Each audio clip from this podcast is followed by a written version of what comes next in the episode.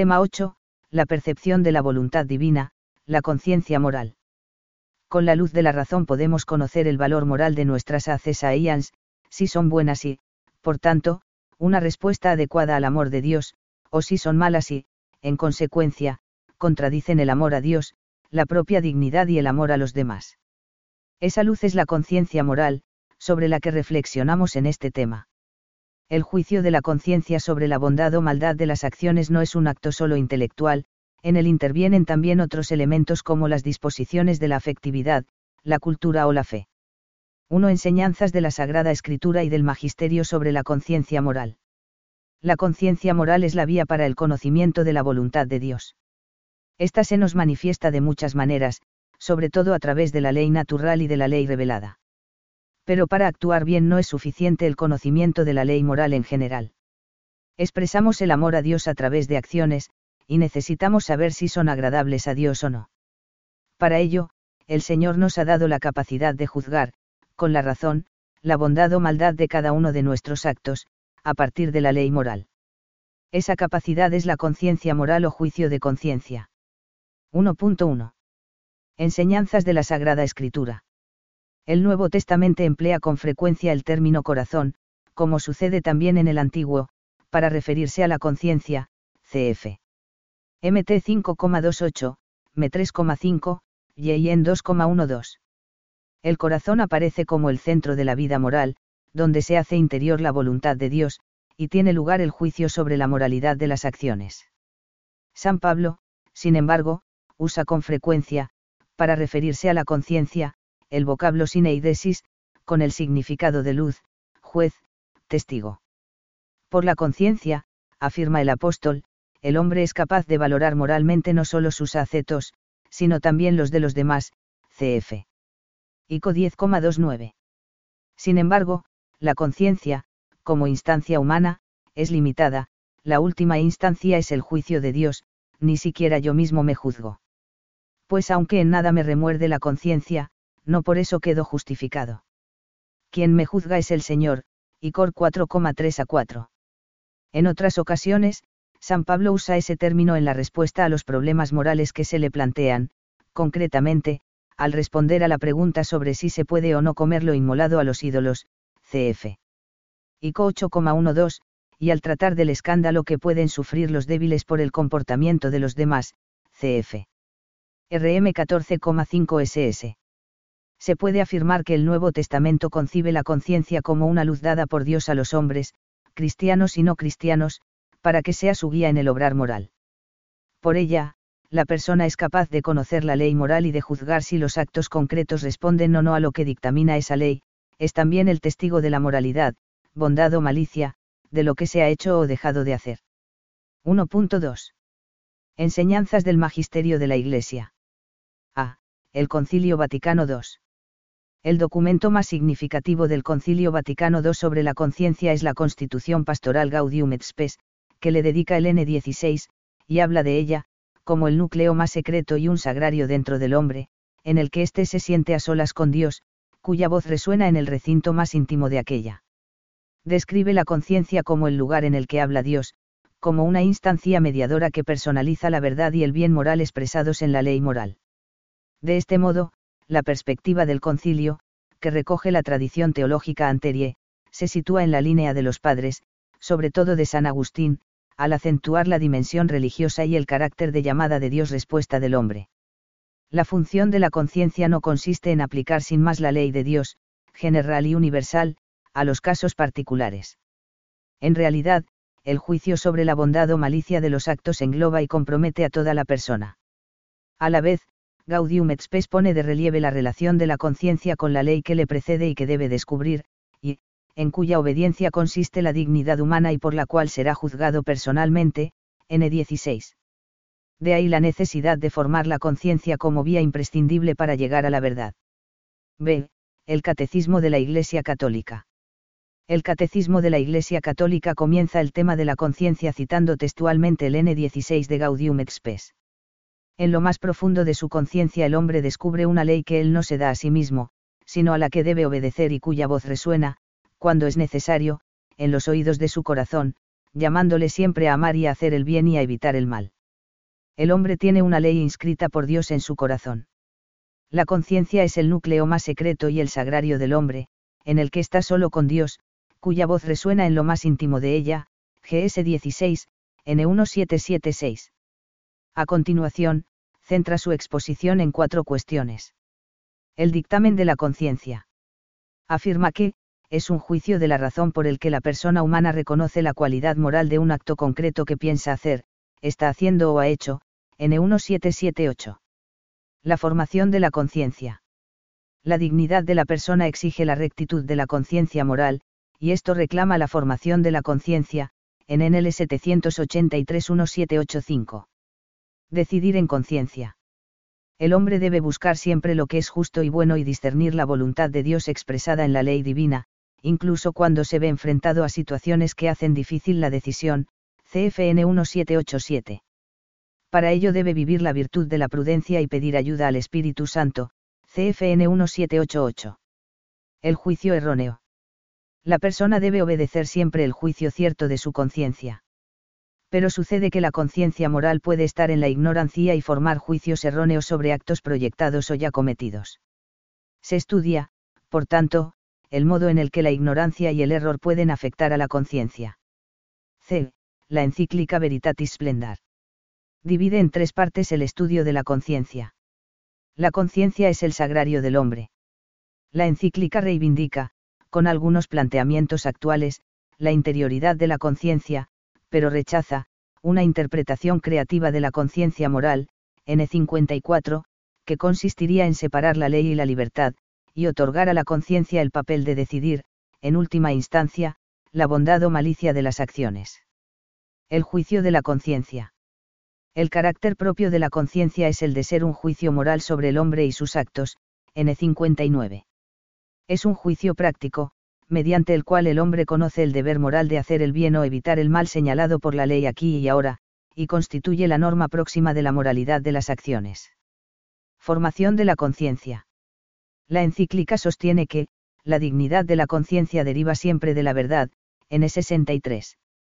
Sin embargo, es un dato de experiencia universal que en los juicios de nuestra conciencia siempre hay posibilidad de equivocarse, CFN 62.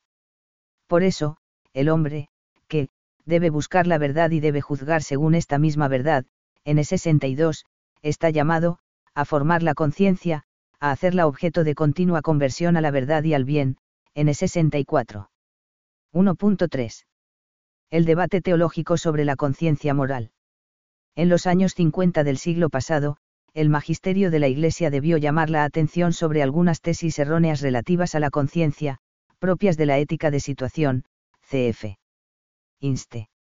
Santo Oficio, 2 de febrero de 1956, a la que nos hemos referido ya en el tema 2.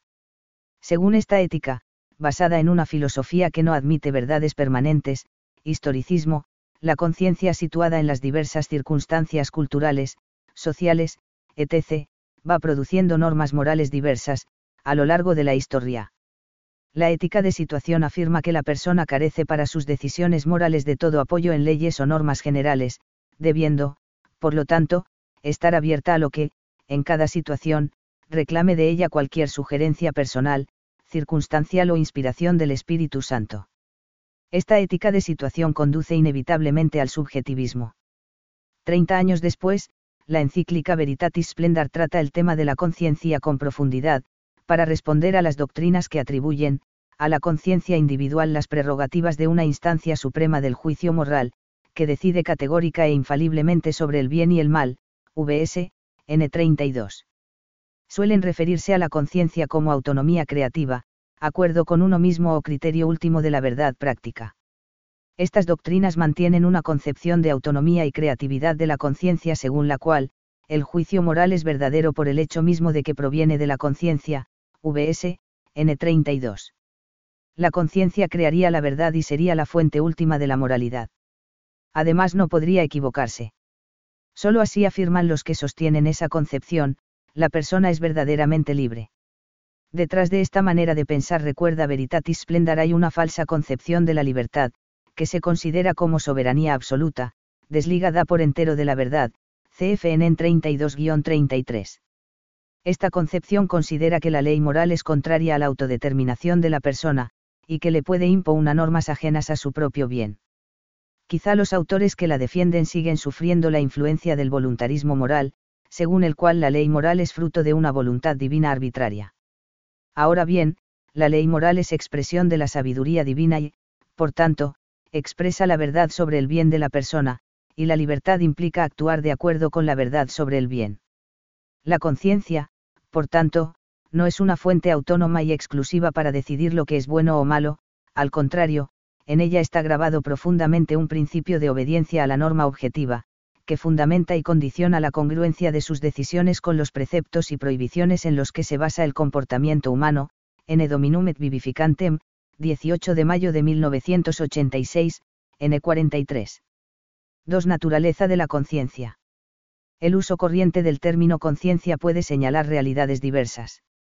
La capacidad, propia del hombre, de conocer y de advertir que conoce, la autoconciencia conciencia psicológica, y la capacidad de conocer el valor moral de los actos que realiza, la autoconciencia que la persona tiene a la vez de la bondad o maldad de lo que hace conciencia moral. Esta es la que aquí nos interesa. La conciencia moral es un juicio de la razón, por el que la persona humana reconoce la cualidad moral de un acto concreto que piensa hacer, está haciendo o ha hecho, CEC, N1778. Es un juicio de la razón práctica, por tanto, es un acto, y no una potencia ni un hábito. El carácter práctico o moral de este juicio significa que la conciencia considera el bien o el mal moral de nuestras acciones concretas, la actividad de la conciencia moral no mira solamente a qué es el bien y qué es el mal en universal. Su discernimiento mira en particular a la acción singular y concreta que vamos a realizar o hemos realizado, S. Juan Pablo II, Ayoc. 17 de agosto de 1983. El juicio de la conciencia se realiza iluminando con la luz de los primeros principios, naturales y revelados, el acto concreto. La conciencia juzga, en primer lugar, si los actos que vamos a realizar son buenos o malos. En segundo lugar, juzga la moralidad de los actos ya realizados, si la persona ha actuado de acuerdo con el juicio de la conciencia, esta aprueba o da paz. En cambio, si se ha actuado en contra del dictamen de la conciencia, esta acusa o remuerde. Para entender bien la naturaleza de la conciencia, conviene tener en cuenta sus relaciones con la sindéresis, la ciencia moral y la prudencia. La sindéresis designa tradicionalmente el hábito de la razón práctica y areicias al cual conocemos las primeras verdades morales, ley natural. Puede llamarse protoconciencia. Sin la sindéresis no habría conciencia moral. La prudencia es una virtud, un hábito práctico, gracias al cual decidimos en cada situación concreta teniendo en cuenta el juicio de la conciencia cuál es la acción más acertada y oportuna que debemos elegir como medio para conseguir un fin bueno. La conciencia moral es el juicio que la persona emite a la luz de la sindereisis y de la ciencia moral sobre la moralidad del acto singular. No se debe confundir la elección de la prudencia con el juicio de la conciencia. El fin de la conciencia es juzgar la acción propuesta, en cambio, el fin de la prudencia es individuar y poner en práctica la elección de la acción recta. Si esto no se lleva a cabo, hay una falta de prudencia, pero no necesariamente un error de conciencia. Una persona puede juzgar como buena una acción, juicio de conciencia, y elegir en cambio una acción que va contra la propia conciencia, falta de prudencia. Gracias a la experiencia, al ejemplo de los demás, la lectura y el estudio, las enseñanzas de padres y maestros, etc., adquirimos el hábito de la ciencia moral o conocimiento de las verdades sobre el bien del hombre y su conducta. La conciencia es el juicio sobre la bondad o maldad de una acción a partir de la ciencia moral. Pero no se puede entender la conciencia como la aplicación mecánica de un saber. El juicio de conciencia es un acto de discernimiento en el que no solo interviene la ciencia moral, sino también el conocimiento de la acción y de la situación, el sentido del deber moral, la afectividad, etc. Además, no siempre es fácil aplicar las normas morales a los actos concretos, es preciso comprender bien el significado de la norma, porque los enunciados normativos pueden ser defectuosos. Si se entiende mal, por ejemplo, el significado de la norma no se debe robar o no se debe mentir, puede suceder que se juzgue como robo o mentira una acción que no lo es. Tres diversas clases de conciencia. La conciencia se divide en, antecedente y consecuente, verdadera y errónea, culpable o inculpablemente, cierta, probable y dudosa. A. Antecedente y consecuente. Se llama antecedente la conciencia que juzga la acción antes de que se realice. La conciencia consecuente juzga del acto ya realizado, puede aprobarlo, si es bueno, o reprobarlos como malo, y en ese caso produce un dolor o inquietud, que se suele llamar remordimiento. La conciencia moral radica en el juicio de la razón, no en los sentimientos de culpa. Tales sentimientos suelen ser una ayuda para reconocer impulsando a reconsiderarlas el verdadero valor moral de nuestras acciones. B. Verdadera y errónea. La conciencia puede errar y oscurecerse, pero su luz nunca se extingue totalmente. Por ser un juicio de la inteligencia, la conciencia puede equivocarse, según el modo en que el error se da en la mente humana, culpable o inculpablemente. La conciencia no es infalible. El Concilio Vaticano II había reiterado que, la conciencia se toma casi ciega por el hábito de pecar, GS, N16. Por eso, no es suficiente decir al hombre, sigue siempre tu conciencia. Es necesario añadir inmediatamente y siempre, pregúntate si tu conciencia dice la verdad o algo falso, y busca incansablemente conocer la verdad. Si se omitiese esta advertencia necesaria, el hombre arriesgaría convertir su conciencia en una fuerza destructora de la propia humanidad, en vez del lugar santo donde Dios le da a conocer cuál es su verdadero bien, ese Juan Pablo II, homilía, 18 de agosto de 1983. La conciencia es una luz inextinguible, porque nos viene dada con la misma naturaleza. Mientras tiene uso de razón, todo hombre discierne en modo más o menos claro el bien del mal, en virtud del hábito de los primeros principios morales, sin déresis. Así como nadie puede despojarse de su inteligencia, tampoco es posible eliminar esta luz. En razón de su conformidad con la ley moral, la conciencia se divide en verdadera y errónea. Es verdadera la que juzga rectamente el bien y el mal, en conformidad con la ley moral.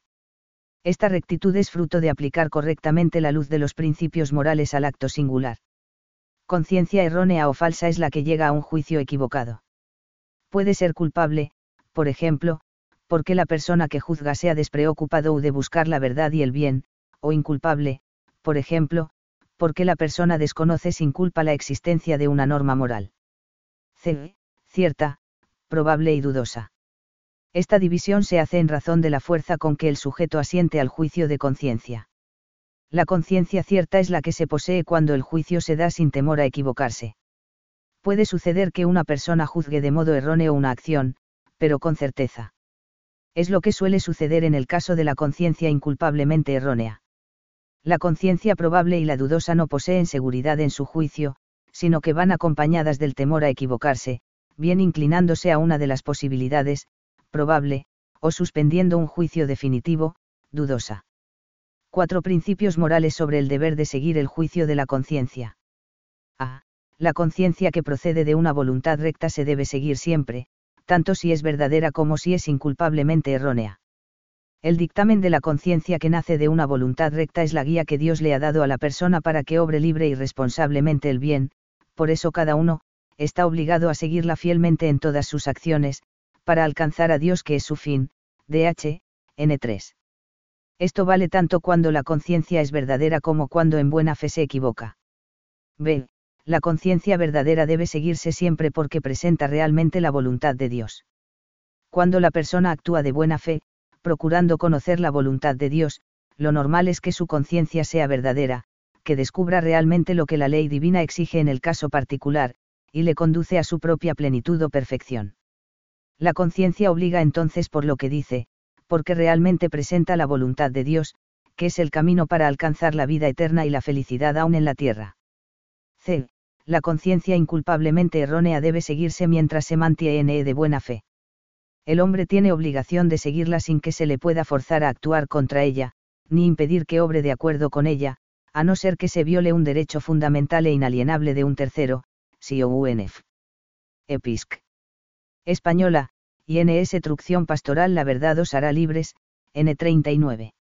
El fundamento de la obligatoriedad de la conciencia inculpablemente errónea es que, con recta voluntad, se juzga ser esa la voluntad de Dios, cuando la razón aun equivocándose, propone algo como precepto divino, despreciar el dictamen de la razón equivale a despreciar el mandato de Dios, STH, y 2, Q19. Sí, la ignorancia es invencible, o el juicio erróneo sin responsabilidad del sujeto moral, el mal cometido por la persona no puede serle imputado. Pero no deja de ser un mal, una privación, un desorden. Por tanto es preciso trabajar por corregir la conciencia moral de sus errores, CEC, N1793. D. La conciencia culpablemente errónea no se puede seguir. 183. La conciencia culpablemente errónea no autoriza a obrar, porque no es recta. Siempre sabemos de alguna manera si tenemos tal conciencia, porque perdura una cierta inquietud, pues en otro caso el error no sería culpable o vensabal, sino inculpable o invencible. La conciencia culpable o venciblemente errónea se manifiesta como tal porque no proporciona la debida certeza. Conviene tener presente que esta inseguridad propia de la conciencia culpable o venciblemente errónea es compatible con una aparente certeza en el juicio. En efecto, las disposiciones del sujeto, cuando desea obrar mal, llevan con frecuencia a apagar esa duda interior, aunque nunca la eliminan del todo.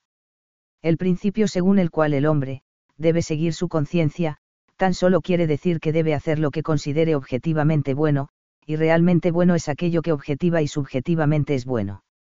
La primera obligación en conciencia que tiene el hombre es la de tener su conciencia bien formada. Él, solo puede ser regla de conducta la conciencia cierta nunca es lícito obrar con duda práctica y positiva de conciencia, es decir, cuando hay fundamento para dudar de si se debe obrar de un modo u otro. La conciencia se dice cierta cuando juzga el valor de un acto sin razonable temor a errar. Para bien obrar, se debe tener certeza o seguridad de juicio al menos, la que nace de haber puesto los medios a nuestro alcance para eliminar la duda, pues está en juego el cumplimiento de la voluntad divina, de otro modo, el sujeto se expondría imprudentemente a hacer lo contrario de lo que Dios quiere y es su bien verdadero, lo que constituye ya un acto contrario a la recta razón y, por tanto, pecaminoso. Pero no se requiere haber llegado a una certeza absoluta, metafísica ni física, basta a una certeza moral práctica, la que ordinariamente alcanza quien ha puesto la normal diligencia para conocer lo que debe hacer, manifestada por la ausencia de un temor razonable a errar. Para salir de dudas, en unos casos hay que estudiar bien el asunto, en otros, buscar consejo en las personas adecuadas, y siempre, pedir ayuda a Dios en la oración. 5. Conciencia, ley moral y magisterio de la Iglesia. 5.1. Conciencia y ley moral. ¿En qué se funda el deber de seguir la conciencia? ¿De dónde deriva su dignidad y la autoridad de su voz y de sus juicios? No de sí misma, pues no es el fundamento último del bien y del mal, sino de la verdad sobre el bien y el mal moral, que está llamada a escuchar y expresar, es decir, de la ley moral, cf. VSN 60. La conciencia dice San Buenaventura es como un heraldo de Dios y su mensajero, y lo que dice no lo manda por sí misma, sino que lo manda como venido de Dios, igual que un heraldo cuando proclama el edicto del rey. Y de ello deriva el hecho de que la conciencia tiene la fuerza de obligar, citado en VS, N58 la persona percibe y reconoce por medio de su conciencia los dictámenes de la ley de Dios, no inventa las leyes y preceptos morales, sino que los reconoce inscritos por Dios en su corazón, en lo más profundo de su conciencia, descubre el hombre la existencia de una ley que él no se dicta a sí mismo, pero a la que debe obedecer, GS, N16. Decimos que la conciencia es norma próxima de la moralidad personal, en el sentido de que presenta la ley divina al hombre y se funda en ella, mientras que la ley moral es norma universal y objetiva de la moralidad. 5.2. Conciencia y magisterio de la Iglesia. La conciencia moral es luz para conocer la bondad o maldad de la conducta. Pero hay obstáculos que oscurecen esa luz, las heridas de nuestra naturaleza caída, agravadas por las de nuestros pecados personales, el ambiente laicista, etc. Por eso, Dios nos ayuda con la presencia visible de la Iglesia y de su magisterio. Gracias a la nueva ley, la conciencia es perfeccionada por la gracia, y por la guía externa y sensible que proporcionan la Sagrada Escritura, la tradición y el magisterio. Gracia interior y enseñanzas escritas elemento interno y externo de la nueva ley en íntima interacción perfeccionan el juicio de la conciencia cristiana. Los cristianos, en la formación de su conciencia, deben prestar diligente atención a la doctrina sagrada y cierta de la Iglesia, pues por voluntad de Cristo la Iglesia Católica es la maestra de la verdad, y su misión es exponer y enseñar auténticamente la verdad, que es Cristo, y al mismo tiempo declarar y confirmar con su autoridad los principios del orden moral que fluyen de la misma naturaleza humana, DH, N14. Cuando la persona obedece al magisterio no hace más que obedecer a la verdad profunda sobre sí misma. 6. Deformaciones de la conciencia moral. La persona de conciencia bien formada es la que suele emitir juicios verdaderos sobre las acciones. Pero hay personas que, por diversos motivos, tienen la conciencia deformada. Así, la persona que posee conciencia laxa juzga fácilmente que no es pecado algo que lo es, la persona con conciencia escrupulosa suele juzgar como pecados acciones que no lo son. Antes de examinar los varios tipos de deformaciones habituales, con su origen y remedios, nos ocuparemos del influjo que ejerce la voluntad en el proceso de formación o deformación de la conciencia. 6.1. El proceso de deformación de la conciencia. El juicio de conciencia lo realiza la razón práctica pero la razón práctica no está aislada de la voluntad y la afectividad. La voluntad influye en la razón. Una voluntad recta, virtuosa, respalda positivamente la capacidad de la razón para conocer la verdad sobre el bien y el mal. En cambio, cuando se obra habitualmente sin rectitud moral, el juicio de la conciencia tiende a oscurecerse en modo progresivo, porque tanto la razón como la fe se nublan por el pecado. Los hombres malos no tienen buen juicio, en cambio, quienes buscan al Señor, juzgan acertadamente, Ubi 28,15. Gaudium et Spes afirma que, la conciencia, por la costumbre de pecar, llega paulatinamente casi a cegarse, N16. A pesar de todo, la voluntad no posee un dominio absoluto sobre la conciencia hasta llegar a suprimirla. En la deformación de la conciencia, que suele ser gradual, influyen causas tanto personales como externas pero la voluntad siempre juega un papel decisivo. Cuando el ambiente es ordinariamente correcto, el inicio de estos procesos suele arrancar de un abandono práctico de las verdades morales. Como en esas condiciones no es fácil rechazar la luz de las verdades morales más básicas, se tiende a provocar la duda, a través de negarle gravedad a los hechos, o pretendiendo encontrar dificultades para aplicar los criterios de la ley moral en el propio caso. De ahí la importancia de la sinceridad con uno mismo, para aceptar los propios pecados, del dolor y del propósito de la enmienda, para no volver a pecar, de alimentarse asiduamente con la Eucaristía. Además, el trato íntimo con el Señor en la oración es esencial, porque solo cuando tenemos amistad con Cristo podemos sentirnos interpelados por Él y responder sincera y humildemente con la contrición. El oscurecimiento puede, sin embargo, empezar de un modo menos personal, favorecido por la situación moral y doctrinal del ambiente, por un contagio casi insensible de las malas costumbres dominantes, que desintegran la personalidad y oscurecen la conciencia desde los albores de su despertar. Por eso es tan necesario fortalecer la vida interior de unión amorosa con Jesús, no use bien las enseñanzas de la moral cristiana, evitar las tentaciones que vienen de los demás, y, sobre todo, superar la cobardía para influir positivamente en el ambiente. 6.2. Conciencia laxa. La conciencia laxa es la de las personas que, por una razón insuficiente, juzgan que los actos malos que realizan no son pecados o, al menos, disminuyen su gravedad y no les dan importancia.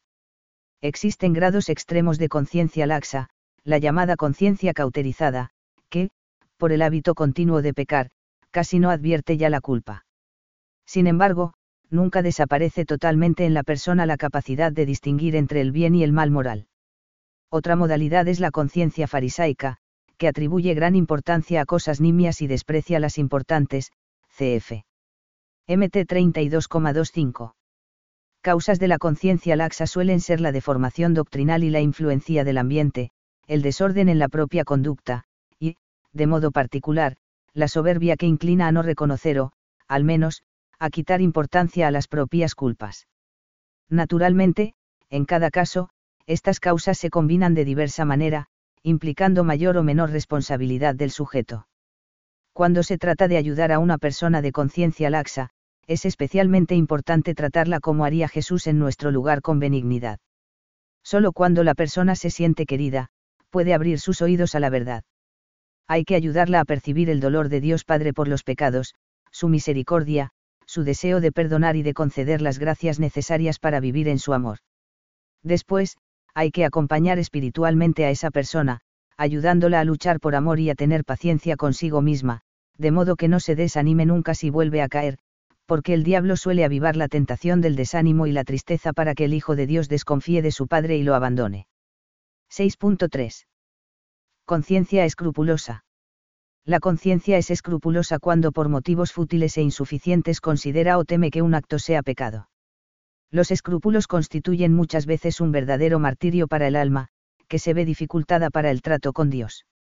Son signos de la conciencia escrupulosa los siguientes inquietud inmotivada acerca del valor moral de los propios actos y en particular de las confesiones pasadas, intranquilidad no fundada en motivos serios, que perdura incluso después de la confesión y de los consejos del confesor que intenta tranquilizar. Minuciosas acusaciones sobre múltiples circunstancias que no vienen al caso, en donde se advierte que el penitente se debate con ansiedad en sus dudas, queriendo tener una especie de evidencia de que se confiesa correctamente. Terquedad en el juicio, a pesar de las indicaciones claras que se reciben en la dirección espiritual, esta pertinacia se debe muchas veces a que la persona escrupulosa quiere tener la absoluta seguridad de estar en gracia, y como eso no es posible, siempre encuentra motivos para dudar. Esto a veces lleva a multiplicar indebidamente las confesiones, o a cambiar con frecuencia de confesor. Los escrúpulos suelen tener las siguientes causas. En unos casos, se deben a una disposición psíquica patológica, nerviosismo, debilidad psíquica, tendencia a las ideas fijas, etc. A veces, el excesivo trabajo y las tensiones de una continua actividad pueden llevar al desgaste psíquico, y este a obsesiones como los escrúpulos, y a la depresión. Otras veces, se deben a una defectuosa formación moral. Una educación legalista, perfeccionista, basada en el miedo al castigo, etc., puede favorecer mucho los escrúpulos. Por último, el origen de la conciencia escrupulosa puede encontrarse en la falta de amor a uno mismo, debido a veces a una educación equivocada, que lleva a buscar la total seguridad de que se posee el amor de Dios. En todo caso, los escrúpulos siempre pueden considerarse como un sufrimiento permitido por Dios para purificar el amor de una persona, para que confíe más en él y se abandone en sus manos. El director espiritual que desea orientar espiritualmente a una persona escrupulosa, además de estar dispuesto a ser muy paciente y ganarse su confianza, debe tener en cuenta lo siguiente. Valorar la conveniencia, en el caso de desequilibrios psíquicos, de aconsejar una intervención médica. El mejor remedio es el abandono en las manos de Dios y la docilidad total en la dirección espiritual. Es muy importante que la persona escrupulosa perciba que su relación con Dios es la de un hijo con su padre, una relación de amor, y no de cumplimiento de obligaciones, como la de un siervo.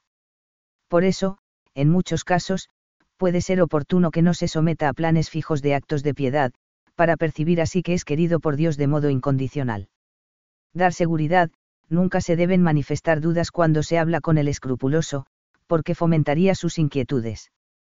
Los consejos que se dan deben ser claros, asertivos y breves. Normalmente, no se deben permitir al escrupuloso largas explicaciones. En general, no es conveniente que haga confesiones generales, que acuda al sacramento de la penitencia con mucha frecuencia, y menos aún que haga exámenes de conciencia detallados. A veces, puede ser necesario ordenar al escrupuloso que no obedezca a su propia conciencia, sino a la del director espiritual, porque la conciencia escrupulosa no debe ser obedecida. 7. Los derechos de la conciencia. 7.1. La libertad de las conciencias la dignidad de la persona exige que se respete siempre su libertad para buscar la verdad, en este sentido, se habla recta y debidamente de libertad de las conciencias. Somos libres, por tanto, para alcanzar la verdad y vivirla, pero no para crear la verdad o para convertir en verdad lo que no lo es. Solo amando la verdad, siendo fieles a ella, podemos ser libres, la verdad os hará libres, en 8,32. La libertad de las conciencias quiere decir que es un deber respetar la libertad de la persona y que no es lícito ejercer sobre ella ninguna coacción física o manipulación psíquica, no se puede forzar a nadie a obrar contra su conciencia. Ni tampoco se le puede impedir que obre según ella, principalmente en materia religiosa, DH, N3. Al mismo tiempo que defendemos nuestro derecho y el de los demás a seguir el dictamen de la conciencia, debemos buscar la verdad en cuestiones religiosas y morales, formarnos, con los medios apropiados, para poder juzgar las acciones de modo verdadero, cf. DH, N3. 7.2. La objeción de conciencia. La objeción de conciencia consiste en negarse a cumplir órdenes o leyes, o a realizar determinados actos invocando motivos morales o religiosos. La objeción de conciencia se debe al intento de defender unos valores que la disposición legal no contempla. Es un derecho humano elemental que, precisamente por ser tal, la misma ley civil debe reconocer y proteger, quien recuara haría la objeción de conciencia debe estar a salvo no solo de sanciones penales, sino también de cualquier daño en el plano legal, disciplinar, económico y profesional, EV, N74. El motivo de la objeción de conciencia es obedecer a Dios antes que a los hombres. Juzgad por vosotros mismos si es justo ante Dios que os obedezcamos y a vosotros más que a Él, porque nosotros no podemos dejar de decir lo que hemos visto y oído, H 4,19 a 20 el conflicto entre conciencia y ley divina no es posible. Lo que sí puede suceder es que se den discrepancias entre las leyes civiles, que son falables, y las convicciones de la conciencia personal, recuérdese lo que hemos dicho en el tema 7 respecto a las leyes humanas injustas.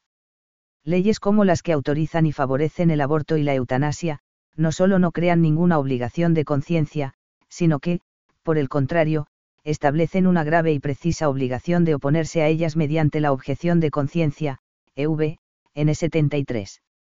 El N399 del Compendio de la Doctrina Social de la Iglesia afirma que, es un grave deber de conciencia no prestar colaboración, ni siquiera formal, a aquellas prácticas que, aun siendo admitidas por la legislación civil, están en contraste con la ley de Dios. Tal cooperación, en efecto, no puede ser jamás justificada, ni invocando el respeto de la libertad de otros, ni apoyándose en el hecho de que es prevista y requerida por la ley civil.